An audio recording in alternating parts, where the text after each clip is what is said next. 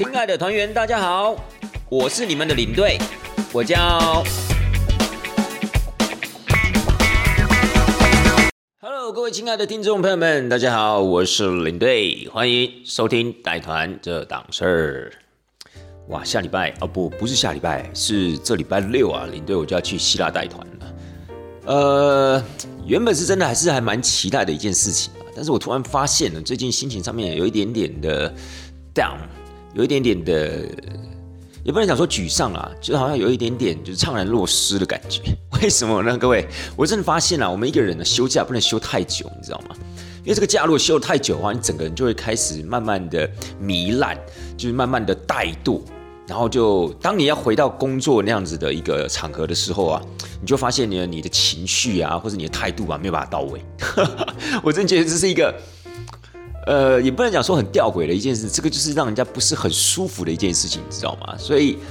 当然了，如果你今天呃适时的、适当的休息，我觉得是必须的，对不对？因为你一定可能是要放空一下、充电一下，然后再出发嘛。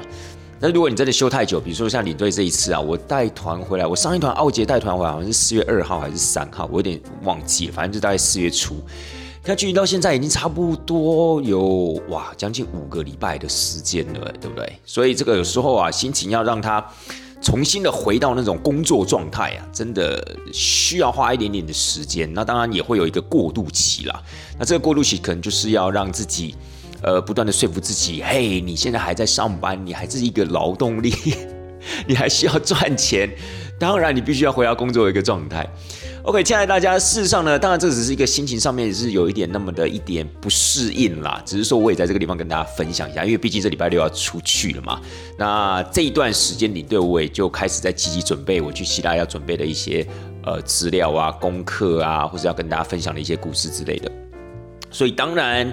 呃，在心境上面，我不知道各位呃各位听众朋友们，如果之前有 follow 你对我自己的节目的话，你就会知道我有提过一个叫做所谓的出团前的一个出团症候群，哈，就是有个焦虑症候群，就在出团前呢会特别的焦虑，尤其在秀这么久之后呢，又要再次的去带团，相对那个焦虑的感觉就会更加的明显了。好了，那不管怎么样呢，你在这个地方还是要提醒一下大家，就是下个礼拜呢，我们会停更一次，好不好？我们就停止更新一次，因为我下礼拜在带团嘛，所以我下一次回来大概是，呃，下下礼拜一还是二，反正五月二十三号回来，所以会在五月三号那个礼，五月二十三号那个礼拜啊，再跟大家做更新。那当然了，肯定的更新的内容就是我从希腊这样一趟回来之后，回违了将近快要。可能快要接近四年的时间没有踏上希腊这片土地。当我再次踏上之后，当我再次的去到那个地方工作，带着团员去那个地方感受之后呢，那样的一个心得是怎么样？我们就在下下礼拜的时候，好好的来跟大家分享一下，好吗？那今天呢？今天咱们要讲什么主题呢？各位亲爱的大家，今天的主题我相信应该是非常的明显了，因为如果您有发了我上一集的节目的话，就知道我这一集呢就是要跟大家讲一下。我们这个所谓的欧洲节，所谓这个欧洲节啊，这个摆摊这样的一个过程，以及我们中间有没有发生一些有趣的事情啊？又或者说，您对我在那个地方支援的内容是什么？咱们今天就来跟大家分享一下吧。好了，亲爱的大家，这个欧洲节呢是办在上个礼拜的周末，也就是五月六号到五月七号这两天的时间。那其实一开始呢，我并没有收集太多的一个资料，因为我总觉得。我我大概还蛮清楚我自己的一个一个工作的一个内容啊，就是当时的公司呢就希望我可以去摊位那个地方支援，并且呢就在我进公司讨论之后，我才发现哇，原来还有一场所谓的演讲。应该讲说，之前我就有被通知啊，你可能会要上一个舞台来分享一下我们公司的一些理念啊，我们公司的一些产品啊，或者一些主题之类。其实我在之前就有被通知，但是没有特别的放在心上，因为我想说，OK，可能就是因为因为蛮简短的，才二十分钟之类的。但是后来上个礼拜进到公司去讨论、去开会，才发现，哇，我这不是一般的舞台呢，亲爱的大家，这是整个活动的主舞台呢，哇，所以那个。紧张的心情在当时当然就油然而生了。那好险，就是有还有另外一个前辈跟我一起啦，也就是说我不是单枪匹马的上阵这样子，我还有另外一个一个一个一个可以依赖的一个伙伴，依赖的好前辈这样子，所以心情也稍微就是平稳了一点。但是我个人会认为说，诶，这对我来讲其实是一个还蛮有趣的一个经验，蛮有趣的体验啦。因为我相信各位听众朋友应该都知道，我本身是一个非常非常注重体验的人，就是包含了我活到这样的一个年纪。好像也没有多老的年纪，但只是喜欢这样讲嘛，倚老卖老。就是回到这个年纪，我还是很希望，就是说在生活中可以多一些刺激，多一些体验。或许那种刺激跟体验呢，不见得是一开始我们就能接受的，但是我还是认为可以增加我们人生的经验值嘛。而且或许可以让我们在这样的一个刺激或体验中，可以得到更多的东西，或者说可以获得到一些技能啊，获得到一些呃呃经验啊等等的。所以我还蛮喜欢这样的一个感觉。所以其实那个时候我是会觉得我是欣然接受啦，因为我觉得既然我有时间，然后这个上台这样讲话或分享，其实也不会跳脱我的一个工作形态太多，因为毕竟我在带团的时候本身就是一个分享嘛，本身就是在讲故事嘛，只是说一个是站在舞台上对了一群可能是纯粹的陌生人讲，那带团的话毕竟是有所谓的工作目标，是有所谓的目标客群的，所以是有点点不一样，但是有挑战。有挑战的这种所谓的体验呢，这样的刺激呢，就应该要怎么样？适时的去接受它，适时的去迎接这样的一个挑战，不是吗？对不对？好啦，所以呢，当时我当然就义无反顾的就答应啦。那后来知道也是在主舞台上面，我觉得哇，这么刺激耶！我原来可以，原来是站在主舞台上面跟大家分享。我就想说，哦，好，那可能真的要稍微的做一点点的功课，可能稍微要跟我另外一位前辈要算，要要跑一下这个 round down 之类的，这样才不会在台上词穷啊。因为如果你说在自己的摊位上面词穷也就算了，对不对？还有那么多人可以支援，或者说就在自己的摊位嘛，对不对？这个丑事就不会外扬嘛。但是今天如果你站在舞台上面，结果结果你词穷了，又或者说你紧张了，你你不知所措了，哇，真的不是丢脸嘛？丢了还不是自己的脸呢，各位，丢了还是公司的脸。所以这个当然就是要充分的，也要至少要稍微准备一下了，对不对？好了，所以呢，我们在呃欧洲节像这个摆摊的一个前置作业呢，其实没有太长，我们大概就是只有一天的这样一个讨论时间，然后针对在摊位中所要进行的一些活动啊、游戏啊，还包含了我跟另外一位前辈可能在下午的时候要上到那个主舞台去跟呃现场所有的呃好朋友们要分享一下我们公司的一些理念啊或产品，我们大概就稍微就这个部分啊去 run 一下。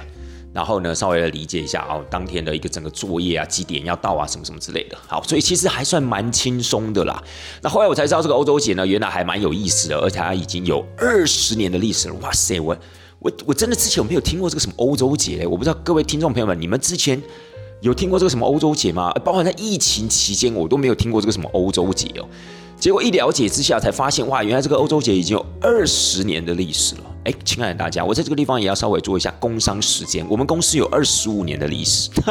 所以相较之下呢，我们比这欧洲姐还多了五年的时间。嗯，我个人觉得，呃，虽然说是没有很厉害啦，因为二十五年哦，感觉跟一些百年老店比起来，哇，那还是谁喊的音呐，对吧？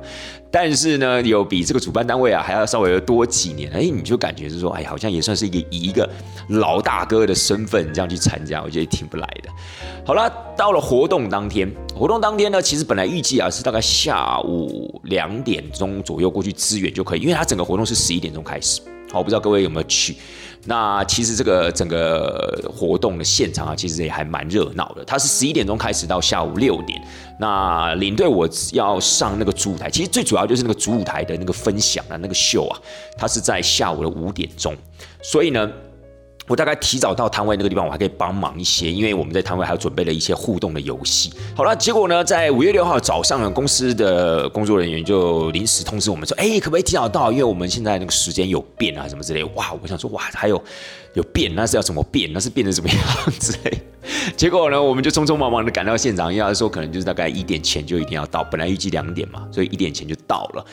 到的时候，哇，哎，我觉得真的很有意思哎，那个那个欧洲节，所以如果假设明年还有这个欧洲节的话，我一定会全力 push 啊，各位听众朋友们，你们一定要去现场感受一下，不见得说一定是不是要对旅游有兴趣，因为欧洲节嘛，顾名思义就是呃，所有跟欧洲有关系的，或是有那么一点点文化的，有文化牵连的，其实都可以去到现场，然后去分享，去摆摊，然后。当然，绝大多数大概都是我现场去看的话，大家都是美食啦，就是有关于欧洲一些美食，然后还有美酒，就是有卖那葡萄酒啊、whisky 啊等等的。然后甚至现场呢，也不时会有一些所谓的艺术的表演哈，比如说像是呃弗朗明哥舞，比如说像是呃意大利的那个所谓的声乐啊，或者是说一些 guitar 的这样的一个表演，就是还蛮欧洲风格的。哦，这种艺术啊、舞蹈、音乐，其实。我觉得蛮棒的，就是你一方面呢，它那个原油又有吃的有喝的地方，它就会让你觉得很有意思嘛，对不对？就在那个地方可以吃吃喝喝，很快乐。不时还穿插了一些表演项目啊，像弗朗明歌舞啊，像是意大利民谣这样的一个表演。它不仅仅是在主舞台上面哦，就是说，它有时候这些舞蹈啊，或者这些艺术表演团体，它会穿插在人群之中，或者在某一个摊位前面，而且那个气氛呢，其实还真的还蛮欧洲的。为什么？因为你会发现啊，现场来到。当地那些好朋友们，那些所谓的呃市民朋友们，其实也蛮多是外国人的。当然，我不知道他们是定居在台湾，还是纯粹来这个地方工作或是旅游。但是你会发现哦，大概十个里面，差不多大概就有三个是外国人的面孔。那这些外国人面孔，大概还蛮清楚，就可以辨别啊，他们应该就是来自于欧美的这样的一个人士。所以你就会觉得那个环境啊，其实非常有沉浸感的。就是你一旦到了现场。你就会觉得哇，吃的又是欧洲的东西，喝的又是欧洲的美酒，然后旁边穿梭不时就会有一些外国人从你这边擦肩而过，然后也都很开心，很融入。然后呢，你听着那样的音乐，看着那样的一个舞蹈，哎，我觉得那个氛围还蛮不错的。但是我跟大家讲，五月六号那天真的是夸张的热，热到一个爆炸。我真的觉得哇，我很久没有那样热了。我大概就以前啊，差不多在夏天的时候，到了什么欧洲带团，或者意大利啊、希腊等等地方带团。才有可能那种所谓的汗流浃背，真的那个汗没有停过，那个那个就有一点像是有人一直在上面哦，用那个很小的那个水，量莲蓬头没有关紧一样，一直在你头上浇的那种感觉，然后你的汗就这样一直流一直流，而且不仅仅只有是我，就是蛮多的现场，我可以看到，比如摊位上面的工作人员也好，我们公司摊位的工作人员也好，或是那或是现场来到那个地方的一些所谓的市民朋友们。我真的觉得每一个人都觉得哇天哪，这个天气怎么可以这么热？所以我不知道各位呃听众朋友们，你们有没有在五月六号、五月七号当天有去到现场的？五月六号当天真的是非常非常热，五月七号当天我没有特别的去支援。那五月七号听说下午有下雨，所以可能是另外的一种感觉，或许。另外一种狼狈的感觉，但是呢，五月六号也很狼狈，哇，那个真的是热到一个狼狈，那个汗真是没有停的。好，那不管怎么样呢，我觉得，呃，我到了现场之后，我其实很久没有参加这种这种类似什么园游会啊，或是这种所谓的展览啊，又或是像这种所谓的呃同乐的现场，已经很久很久没有参加过了。所以当时我来到现场的时候，我真的觉得，哎，整个心情呢也非常非常的愉悦，然后也非常的开心，就觉得可以身为啊，可以 be part of them，就是可以身为他们其中的一份子啊，我觉得很有意思，还蛮好玩的。所以其实它不会让你有觉得很多的一些工作的紧张感啊，哇，等一下要上台啊，哇，等一下要面对一些就是陌生拜访的这样子的客群，会不会很紧张？其实不会，哎，我觉得现场的氛围很棒。好了，我就到了摊位。到摊位的时候啊，其实呃那时候工作人员也蛮多，就是我们公司包含了业务啊，甚至连线控或是行销部的人员，其实都有到现场支援。那我跟我们另外一位主持的前辈伙伴啊，其实到了时候已经算是比较晚了。所以大家都因为十一点钟开始嘛，那我们到时候差不多已经一点了这样子。那我们因为在现场有办一些小游戏，这个游戏啊就是有点类似像宾果啦，那是我们会用投影机，会用电脑，然后我们会呃就是跑出一些图片，然后这些图片呢跑出来之后呢，我们稍微跟现场的这些参与游戏的嘉宾呢，这些贵宾，我们稍微跟他讲解一下之后呢，他们就可以在他们手上那个欧洲国家的宾果卡上面圈起。图片上面所秀出的那个国家，好，所以当然那个图片秀出来那个是 randomly，就是它是随机出现的。所以呢，其实这个宾果游戏还蛮好玩，蛮有意思的。而且就在图片跟图片之间，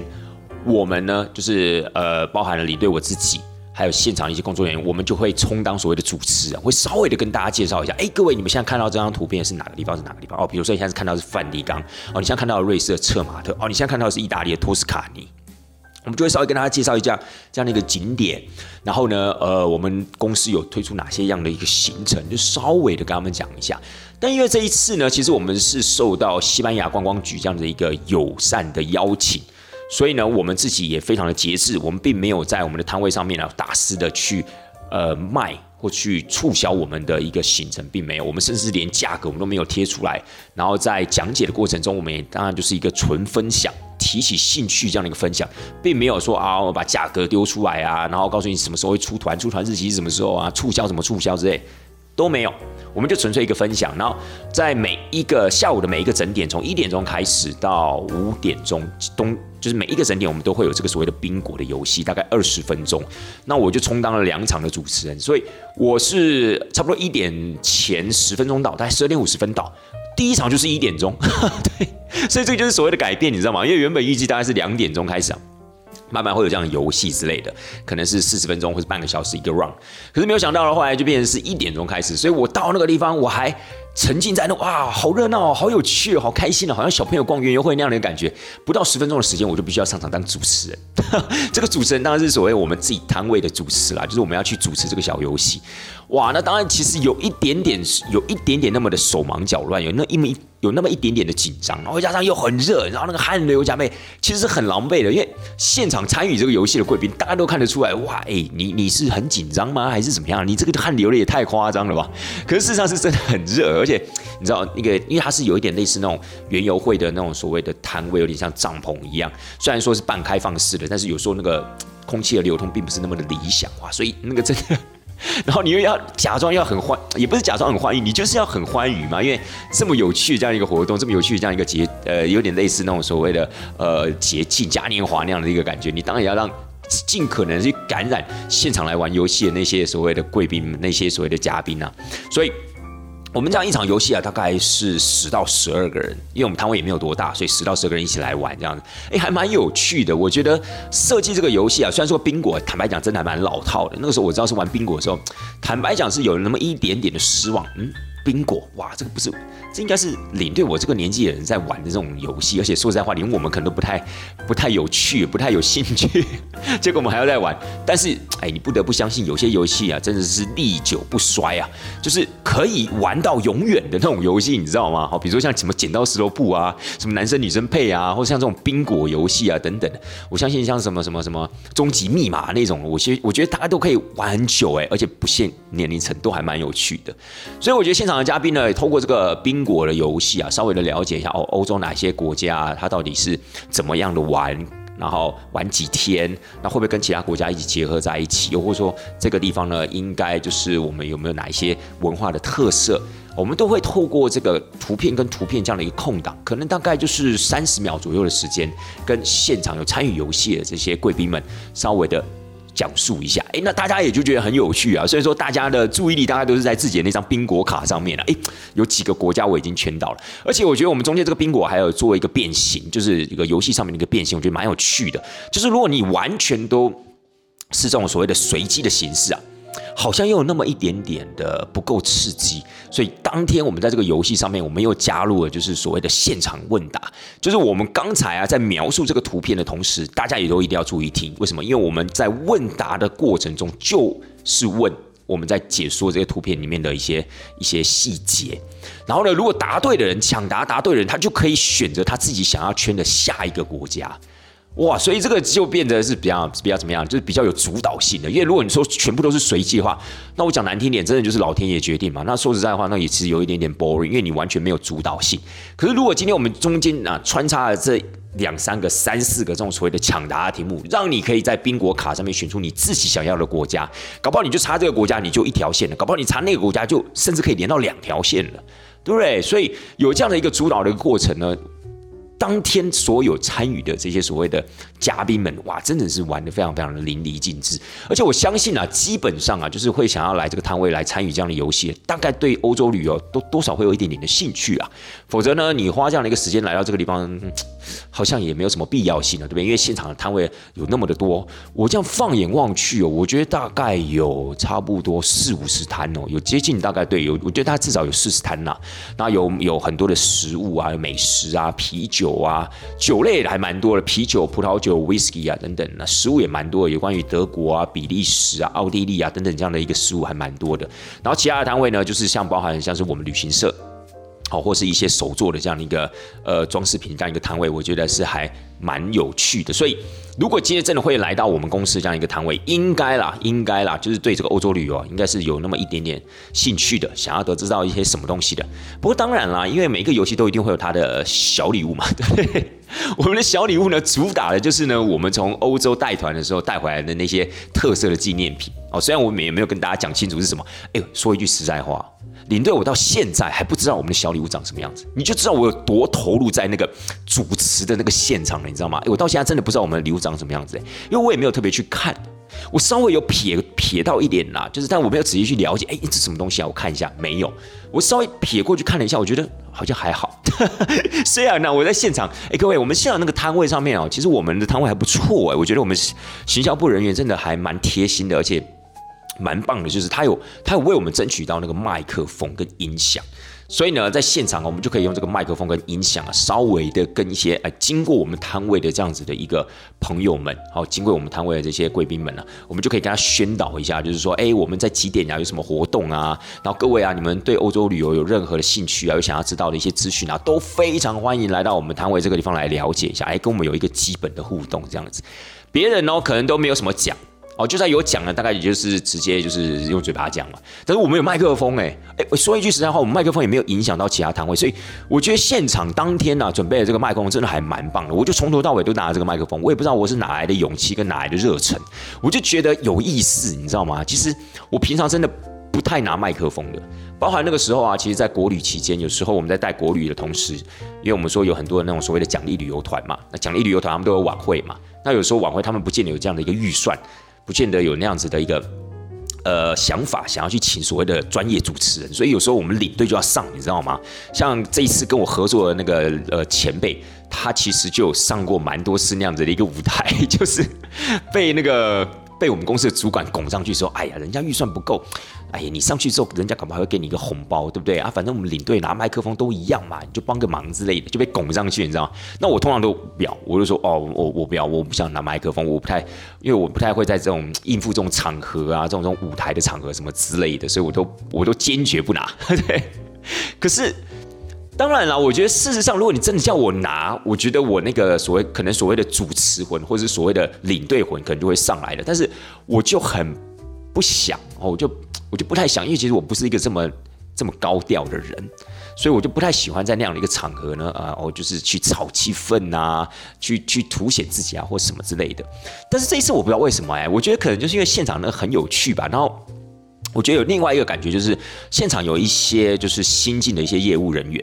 那我觉得他们真的有点太害羞了，他们有一点太内敛了，就是他们不够那个所谓的攻击性，对，就是他们没有那么的积极啦。可能我觉得，因为刚进公司不久，刚进这行不久，所以呢，大家可能对这一行或许还有点不熟悉，或者说可能觉得自己的一些内涵可能还不够哦，比如说对旅游这样的一个资讯，然后对各个地地文化风俗啊，可能还不是那么了解。所以呢，就比较不太敢主动出击。那我就觉得，哎，身为不敢讲说，呃，不敢讲说前辈了。那就是说，身为这种中生代的我们，我突然就有一种使命感，你知道吗？这个使命感就是想说，哇，我是不是可以到现场去带一下他们？或者说我拿着麦克风，或许他们也可以偷偷的在看，哎，哦，领队都在讲什么，或领队都是怎么讲的？哦，我觉得就有那种使命感啊，油然而生。所以我就拿着麦克风这边一直讲。然后一直跟大家稍微的经过这些人群啊，跟他们就是稍微的交流一下，然后试着让他们呃，就算稍微的回头看一下我们摊位都好，就是试着吸引他们的注意力，回头一下，然后稍微了解一下，哇，我们每个整点都有这样一个活动。对，我觉得我那天不知道怎么搞的，就是突然的哎，特别的积极，特别的活跃，对，有一点不太像平常的我了。不过当天之所以会一直拿麦克风，我后来想想，可能还有另外一个原因。亲爱的大家，因为我到的时候啊，没有时间吃饭，所以我是主持完第一场游戏之后啊，我就跟我那个前辈朋友说：“哎，这个园游会蛮有，这个园游会 不是园游会，这个所谓的嘉年华会哦，还蛮有意思的。我们也去走走，顺便买买东西吃。当然，我那个好前辈、好大哥，其实他已经吃过了啦。但是我就想说，来抓他陪我去逛逛，这样子，反正我还没吃嘛。哎，我就买了一个什么烟熏牛肉三明治，哎，真的很好吃哎。虽然说它还蛮贵的，三百五十块，但是我个人觉得，以它牛肉的品质来讲，面包还有它的酸黄瓜，还有它的酱料，不错。水准以上，水准以上。然后呢，真的非常非常热。各位，我一直在跟大家强调，当天真的非常非常的热。我身上有带那个磁力项圈，你知道吗？我发现那个磁力项圈呢，我发现那个磁力项圈呢会烫脖子，哎，你知道吗？磁力项圈其实外表，我那个磁力项圈是比较便宜的，外面它都有裹一层那个所谓的，不知道是塑胶吧还是橡胶之类的，哎，会烫哎，我必须要时不时的把它提起来一下，提起来一下，不然它一直在肌肤上面，它会烫，连是连我手去摸的时候，我都觉得它是烧的，所以你就知道，哇，这个天气真的很夸张，也因为那么夸张的关系，现场呢。当然，我觉得他可能是有卖一些软性饮料啦，比如汽水啊、果汁什么之类。但是你觉得哇，你看那边到到处都是什么德国比利时摊位，你不买啤酒，你对得起自己吗？对不对？因为你现场你不太可能去喝葡萄酒，因为我觉得葡萄酒那种天气不太对。因为你在那种太阳大晒底下，然后你喝那种葡萄酒，那葡萄酒第一它很快就热，然后呢，喝葡萄酒感觉应该要稍微的优雅一点，要更悠闲一点，对不对？所以不适合。那更不要讲说 whisky，哪有你在那种那么热的天气之下喝那种烈酒，对不对？所以呢，我想说啤酒最适合了，哇，冰冰凉凉的啤酒最棒了，对不对？我就去买那个宝莱纳的那个啤酒 p a u l n e r 我就买那个，因为那个啤酒，其实我平常就在喝，甚至包含我现在自己冰箱里面就有他他们家独家的那个小麦啤酒，其实我平常就还蛮爱喝的。而且去不管德国带团啊、奥地利带团啊，其实 p o r n e r 其实还蛮有名的。好，不管怎么样，我就买了两瓶啤酒。那这两瓶啤酒呢，它是它好像是黑啤酒啊，黑啤酒。然后这个黑啤酒平常又不常喝到嘛，所以我就买了呃两瓶。我想说哇，好渴，真的很想喝。然后刚好配什么？配这个所谓的牛肉三明治，应该蛮适合的。就我喝第一瓶的时候，哇，就非常爽。你知道它那个大概是大罐的哦，就是大罐，不是那种三百五十 ml，它是那种的，好不知道五百五十 ml 还是五百 ml 的那种大罐的，好爽啊！而且它又是冰的，你知道吗？那它不加冰块嘛？对，因为我们欧洲喝啤酒绝对不加冰块，所以很好喝。然后喝着喝着，我就觉得，嗯，看一下这个黑啤酒啊，这个酒精浓度多少？我看一看，六趴，哇塞！各位，六趴虽然说不是那种很高的酒精浓度，但是以啤酒来讲，它算不低了，对不对？有在喝啤酒的听众朋友们应该知道，六趴。不，那个时候管他几趴，那十趴我也要喝，因为很渴啊，你知道吗？所以我一罐啊，其实很快就喝完了。在我还没有吃完我的午餐之前，我那一罐五百 ml 的啤酒啊就已经喝完了。然后呢，我觉得太渴，我又开了第二罐，你知道吗？各位，我在喝到一罐半的时候，我就发现哇不对劲，为什么？有点微醺，对 对，开始微醺了，你知道吗？我觉得是因为没有吃东西的关系哈，然后。一下子喝了那么多啤酒进去啊，那个胃啊吸收很快，所以那个酒精很快就怎么样，很快就到血液里面了，所以你已经开始有 feel 了，你知道吗？但是还是很渴啊，然后又没有时间，你说去买水啊、买果汁啊什么之类的。当然现场现场有工作人员有订那个饮料啦，但是一方面呢，可能我刚好也在忙，然后二来呢，可能我刚好又没有订到，所以不好意思去喝人家的饮料这个样子，所以我就喝了我的啤酒，我就夯不啷当我的两罐我就下肚了这样子，然后。哦，那感觉挺不赖的，对不对？轻飘飘的。但是我跟他讲，那个那个就真的是一个蛮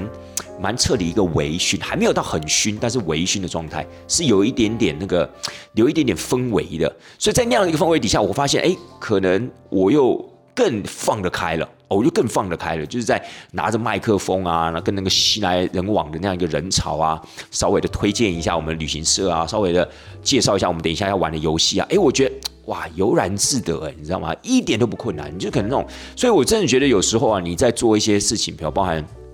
举例来讲，然后你可能要简报；举例来讲，你可能要见哪一个客户；举例来讲，你可能要告白；好，举例来讲，你可能要跟家人公布一件大事情。呃，我建议或许啊，可以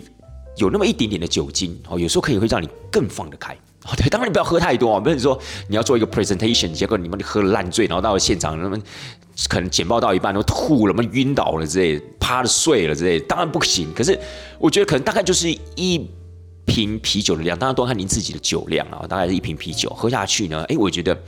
你会觉得更加的自然呐。然后呢，嗯，也就是因为维持这样的一个状态，后来一直到了下午五点钟的时候。我们就去那个舞台那边准备 stand by，结果我们去看那个地方啊，我们才发现，哎，哇，它旁边都一定会有 round down 嘛，就是告诉你啊几点到几点啊，比如说十一点到十二点是什么活动啊，十一点到两点是什么活动，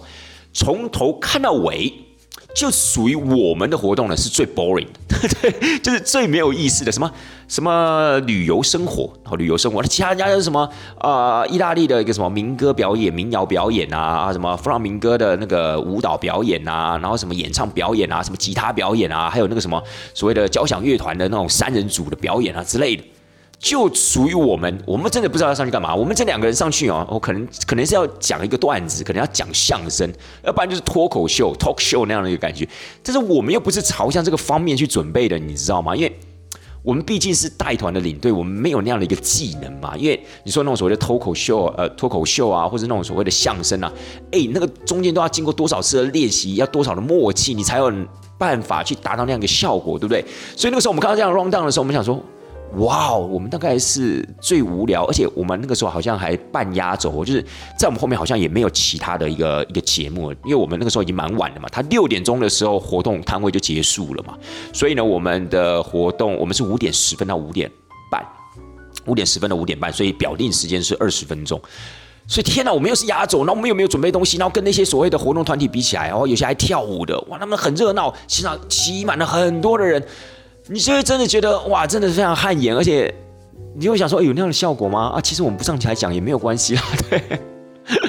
那个时候真的有一点想要打退堂鼓的这样的一个一个想法了，但是没办法，那个时候已经箭在弦上了，你不得不发了，对不对？所以呢，那个时候后来呃也稍微跟主持人稍微的讨论一下啊，怎么介绍我们啊，然后我们上去要讲什么？因为其实那个时候啊，虽然说他的表弟呢叫做旅游生活，但是我也不知道为什么我们在公司接到这样一个任务指派的时候，是说要讲亲子旅游。我要讲亲自旅游，其实我觉得讲亲子旅游蛮好的，因为现场蛮多的爸爸妈妈带小孩啊，爷爷奶奶带孙子啊之类的。其实我觉得是还蛮不错的这样一个机会，蛮不错的一个场合的啦。然后可以跟大家宣导一下，所以我觉得这个标题这个题目挺好。只是说，因为我们真的没有什么动态的活动，也没有在现场办一个什么啊什么抽奖啊、什么机智问答啊之类的都没有，大概就只是纯粹的用用我们的声音啊去表述我们公司的一些立场啊、想法啊之类的，就对于亲子旅游这一块。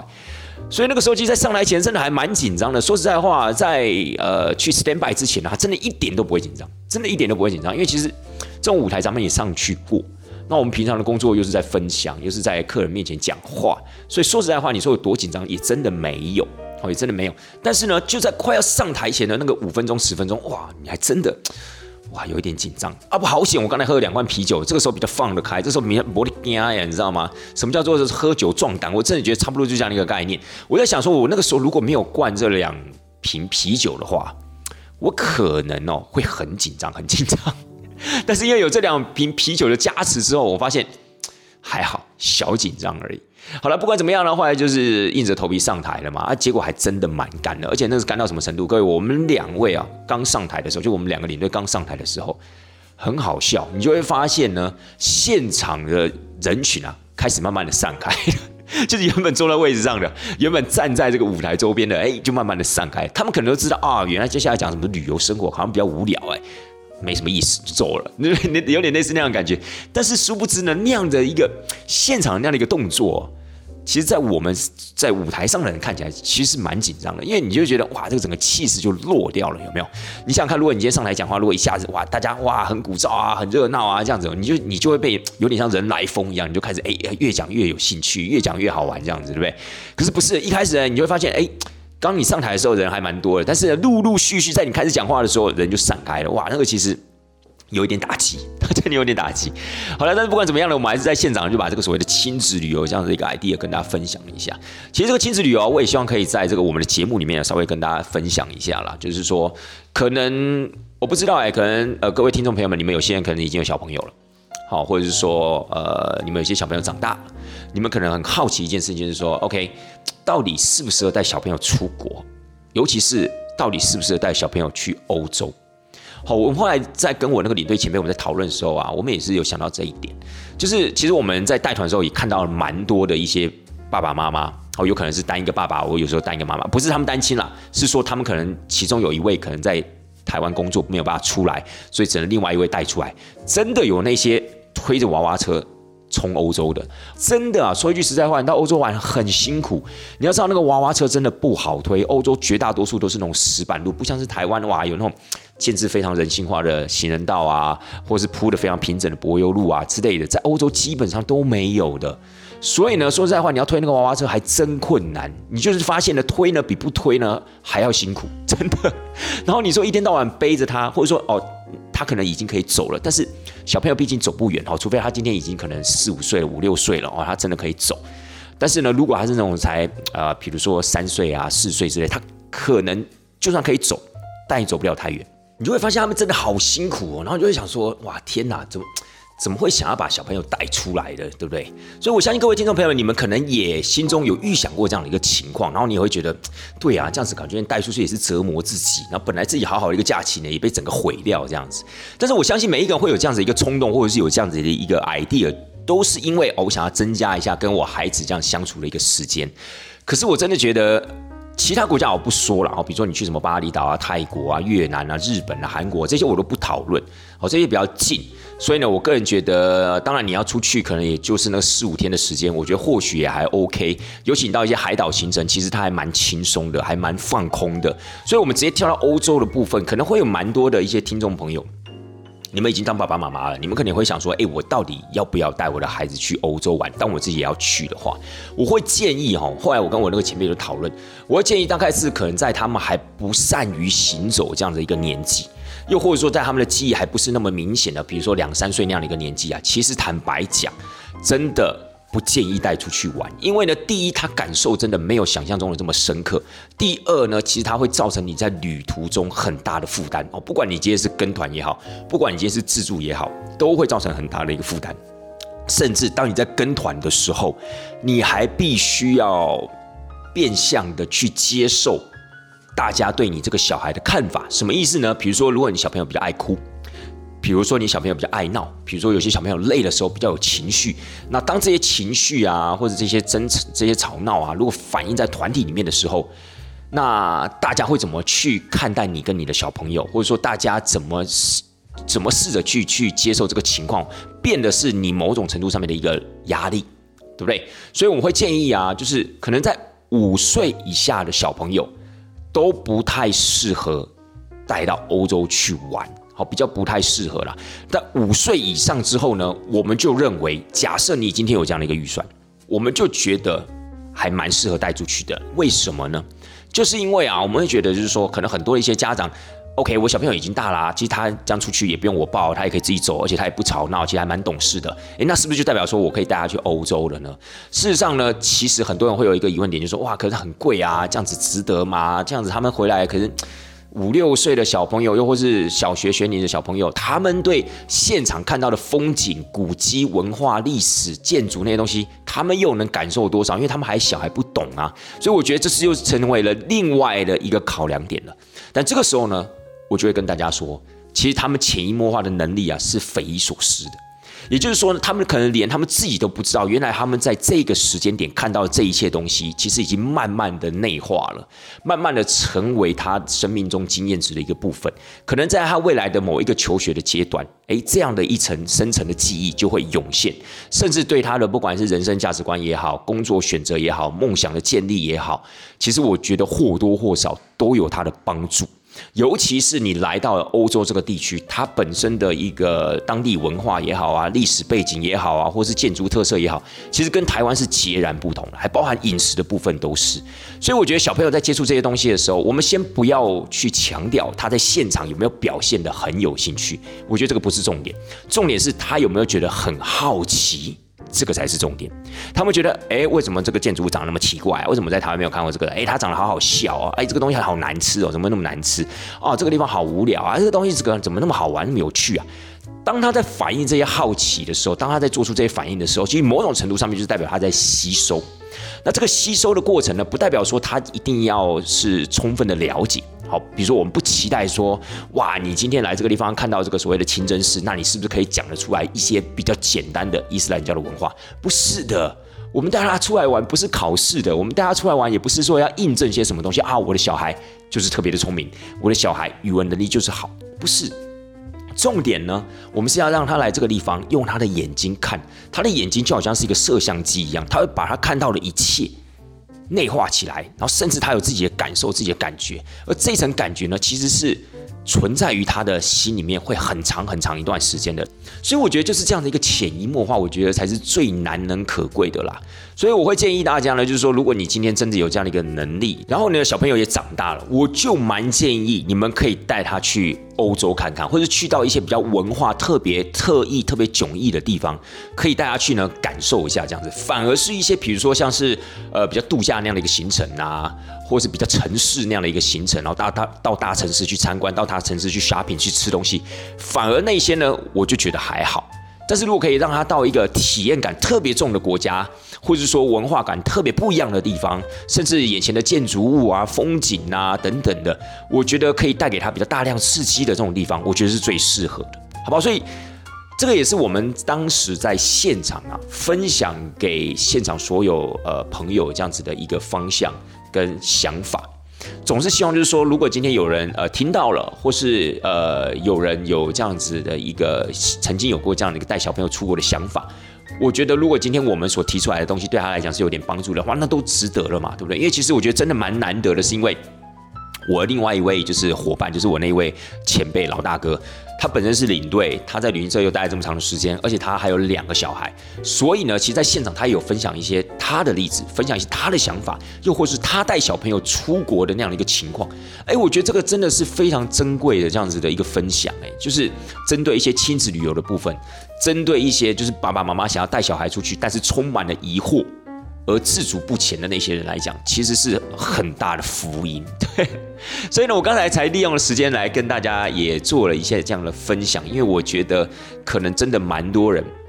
呃，会有这样的一个曾经有过这样的一个想法，或甚至您现在就有这样的一个想法，但是有时候碍于一些世俗的一个压力，好，比如说你带这么小孩出去干嘛，浪费钱啊，他们又根本不懂，对不对？他们之后有机会，他们可以自己出国嘛。当然，可能旁边你的亲戚朋友啊，你爸爸妈妈肯定也会给你这样的一个想法或压力，因为每一个人对金钱的价值观不一样啊。有些人就觉得说啊，你把这个钱存起来，将来当他的教育基金，比带他出国还要来得好，对不对？事实上也是没错。所以这种东西没有所谓的绝对的对与错，只是说我们取一个平衡。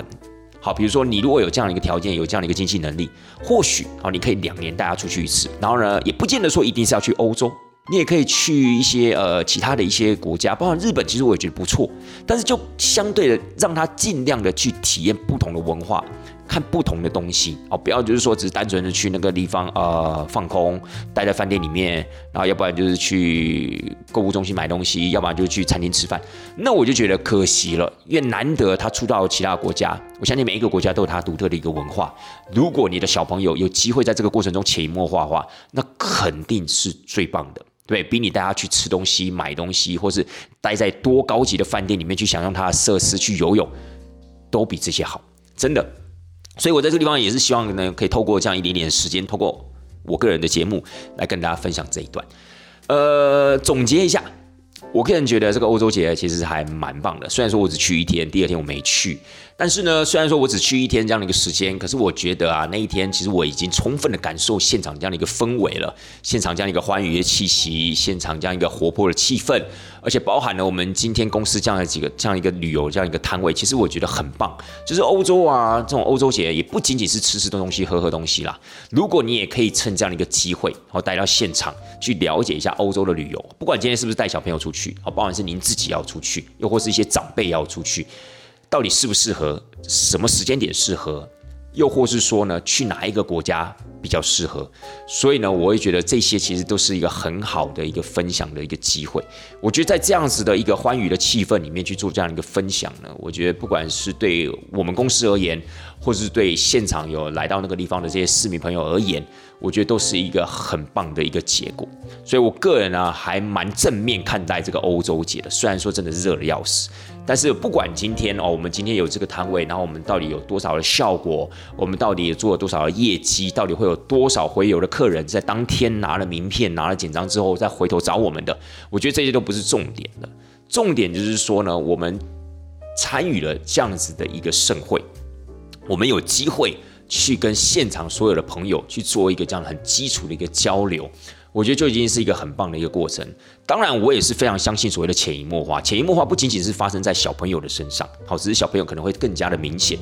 但是呢，或许我们在现场玩的游戏，或许我们在现场主舞台所做的分享，包含了我拿着麦克风在那个里面谁谁凉凉了整个下午这样的一个时间，我相信或许对现场经过的参与游戏的，或是不小心听到我们在讲话的这一些朋友们，这些贵宾们。我相信某种程度上面，他们也是在一个潜移默化。等到哪一天他想要出国旅游的时候，等到哪一天呢？他对旅游欧洲有问题的时候，又或是他要不要带小孩出国旅游的时候，他或许就会想到，哎，对呀，我上次去欧洲节，好像刚好就是有一个领队，还是有一个工作人员，他们就在讲这个，哎，他们的公司名字是什么什么什么？哎，我记得好像还拿他们的简章。哎，我觉得就够了，亲爱的大家。虽然说这个影响可能是很小很小啦，是非常隐性的，但是往好的地方想，这不是一件很值得令人期待的事情吗？对不对？然后在这次呢欧洲节的活动中啊，你对我呢也遇到了很多原本没有想到会看到的人，比如说我的老团员们。呃，这次就遇到了两组老团员啊，其中一组老团员是我本来就知道他们要来了啦。那他们到现场的时候，其实我也很开心，因为。我没有想到，就是说，哎，真的会在现场看到他们，因为我想说现场这么大嘛，对不对？有时候可能我也在忙，有时候他们可能，呃，他们也要去吃吃喝喝什么东西的，所以不见得会遇到，因为我们没有说是一定要见面啊。结果还真的碰到了，他也到我们的摊位来找我这样子，所以我觉得也很开心。那我们在现场也聊了一下。那其实我觉得对你对我自己而言呢？呃，我不是一个那么会在私底下去找团员出来聚会啊，或是寒暄的人。可是不代表说我讨厌他们，或是我刻意的想要疏远这一切的关系，倒也不是。只是我觉得我回到台湾之后，我会比较想要把时间留给我自己，或是留给我身边的人，留给我的家人。我会比较想多花时间陪他们这样子。所以呢，虽然说疏于联络，但是每当见面的时候，其实那个熟悉的感觉是很快就回来的。我不知道对他们啦，但对我而言是如此。我也会把他当做是我的朋友一样，虽然不是说那种会常常见面的好朋友，但是呢，见面的时候呢，总是还是会有聊不完的话题。那除了这对团员之外呢，还有另外一个团员更有趣了，因为这个团员是我在详细是几年前，我有点忘记，可能是六七年前吧，我去带法国的团员。那这个团员刚好是因为他现在他的店啊是在华山里面，所以刚好因为这次办欧洲节的关系，他也就趁他休息的时候也出来感受一下，出来了解一下，逛逛这样子。然后就刚好遇到了我，他说看到一个熟悉的身影，然后就走过来。我看到他走过来的时候，我还想说，哎，这个人是谁？然后呢，口罩一拿下来就说啊，原来是谁谁谁这样子。所以其实我觉得哇，那感觉更棒，因为真的是不期而遇，因为我完全不知道会在这个地方遇到他。那事实上我们也真的很久很久没见面了，所以我们后来也互相了解一下近况啊，大家在疫情期间啊怎么度过之类。他们也是很辛苦，因为他们是开店的嘛，所以呢我们也互相打气，那也互相祝福彼此。当然也有相约了一下，就是说希望有机会啊，大家可以在一起出来聚聚这样子。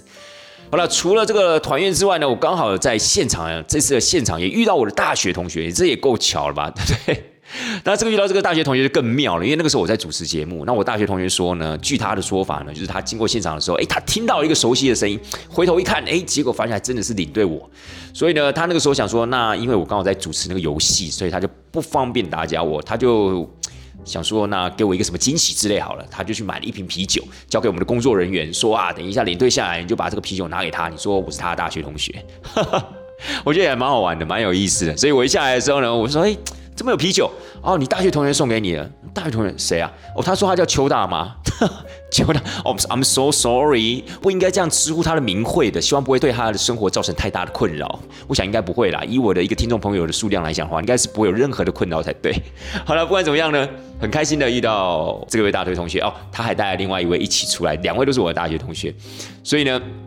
我也没有期望说会在这个呃场地里面遇到他们，所以看到他们，我也是非常非常的开心。虽然说现场啊调侃他们几句啊，说什么哎哪有人送一瓶啤酒，要买送一手什么之类的。那哦对，包含领队我自己的女朋友呢，跟她的妈妈也一起亲临到了现场。我个人也是觉得很惊喜，很惊喜。但是因为那个时候我要上台，所以。我的精神稍微的比较紧绷一点，有一点紧张嘛，所以我就没有花比较多的时间啊陪他们寒暄啊或陪伴他们之类的。可是他们也一直就是来包含的听到我在整个主舞台的分享到结束，这样他们才离开。所以我觉得也是蛮感动的，也蛮开心的这个样子。好了，不管怎么样呢，这次的活动啊，其实我会觉得他工作的内容其实是还蛮有意义的。现场的欧洲氛围也非常的浓厚，然后又穿插了这几个就是小插曲，所以说一句实在话，这一次的欧洲节呢，就在我心目中也留下一个蛮深的印象，就是很好的印象。就是未来呢，纵使我们公司不见得会继续有摊位。